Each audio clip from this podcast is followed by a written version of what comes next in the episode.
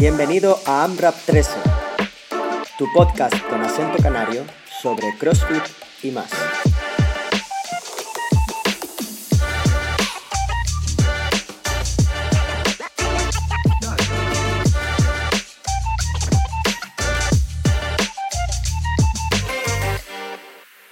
Bienvenidos a nuestro podcast número 11. Eh, primero que nada, disculparnos porque hemos estado eh, más de una semanita de vacaciones del podcast, pero bueno, liado con otras historias, con otros proyectos, y, pero estábamos por aquí maquinando y pensando a ver cómo podíamos también traerle cosas nuevas.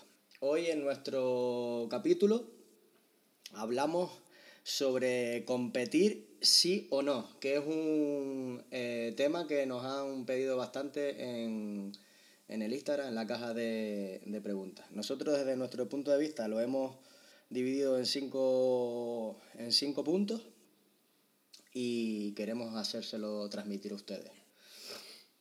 Primero que nada, eh, competir sí o no eh, bajo el punto de vista del nivel de la competición. ¿Qué dirías tú acerca de eso, Tommy? Bueno, aquí tenemos varias categorías.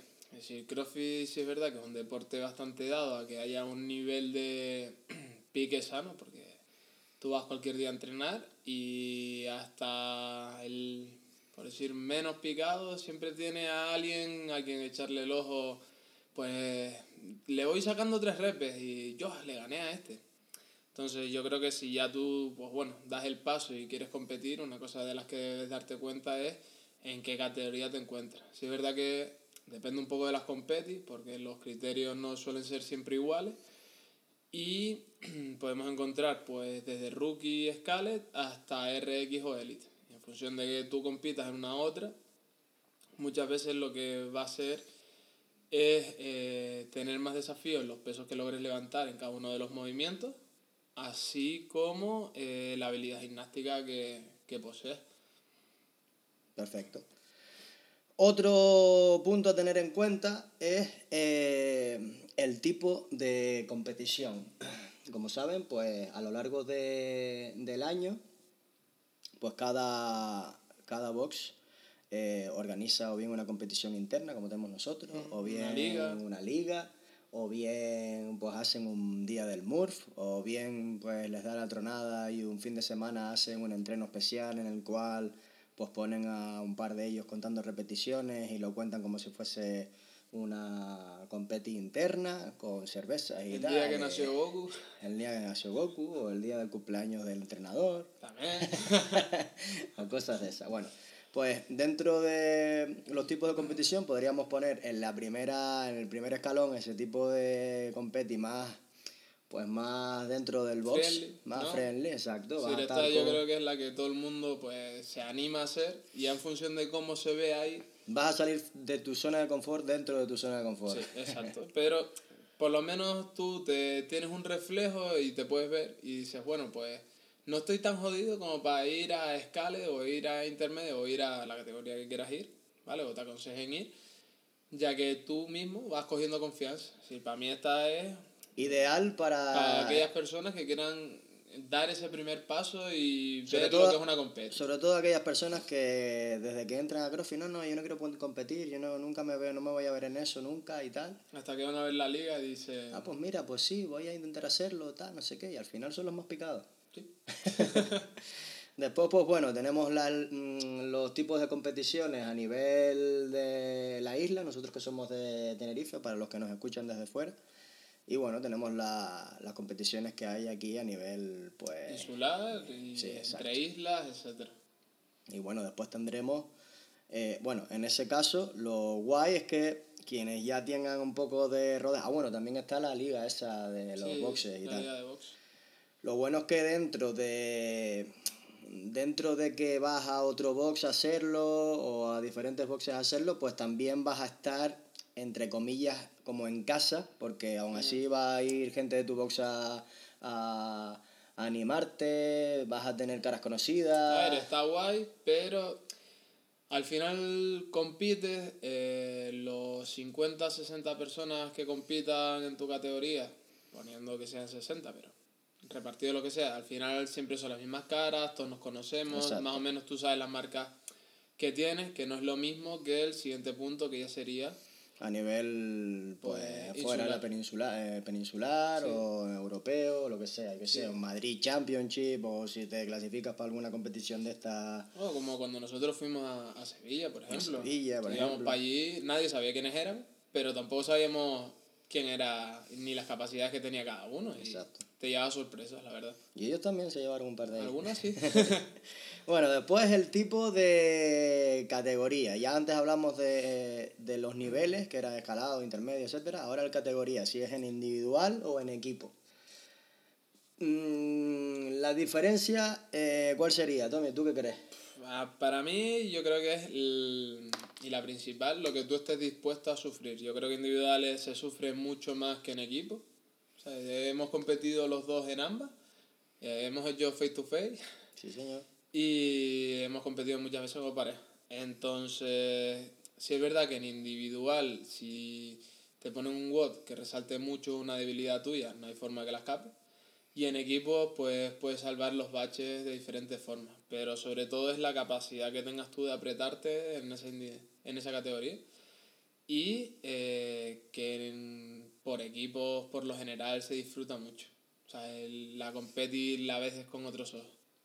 Yo creo que, que mm, yo mientras tenga todavía cuerpo para seguir compitiendo, yo creo que el 90% de las competiciones las haré por equipo, Y en el individual cuando te enganche. como Froni. Oye, pues fíjate, justo, él salió una declaración que él había clasificado, ¿no? Para Games. Y dijo que no iba porque había recordado lo que odiaba eh, Sufrir individual. sufrir individual. Exacto. Bueno, después otro punto que yo creo que está guay tener en cuenta es el sacrificio eh, que hace.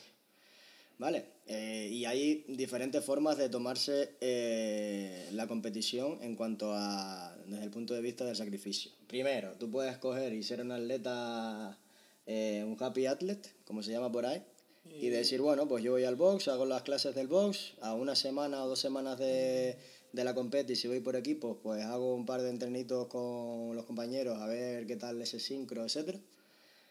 O puedes ya tomártelo muy en serio o medianamente serio y llevar atrás un trabajo de nutrición. eh, ¿Qué más? ¿Tú qué dices? A ver, eh, aquí en lo de Happy también considero que gente que a lo mejor llega y dice, pues mira, soy, me gusta, no me gusta perder y lo doy todo, me apunto a la competi, pero ya está, o sea, no, mi sacrificio queda dentro del box y no lo voy a hacer fuera. Pues hay otros que sí, que ya dicen, pues mira, yo quiero darle un plus a mi rendimiento y ese plus yo me veo estancado, voy a ponerme en manos de una nutricionista, voy a preguntarle a mi coach, mira, eh, ¿qué ves tú que tenga yo como una debilidad muy fuerte? ¿Cuáles son mis debilidades? para poder trabajar. Para poder trabajarla.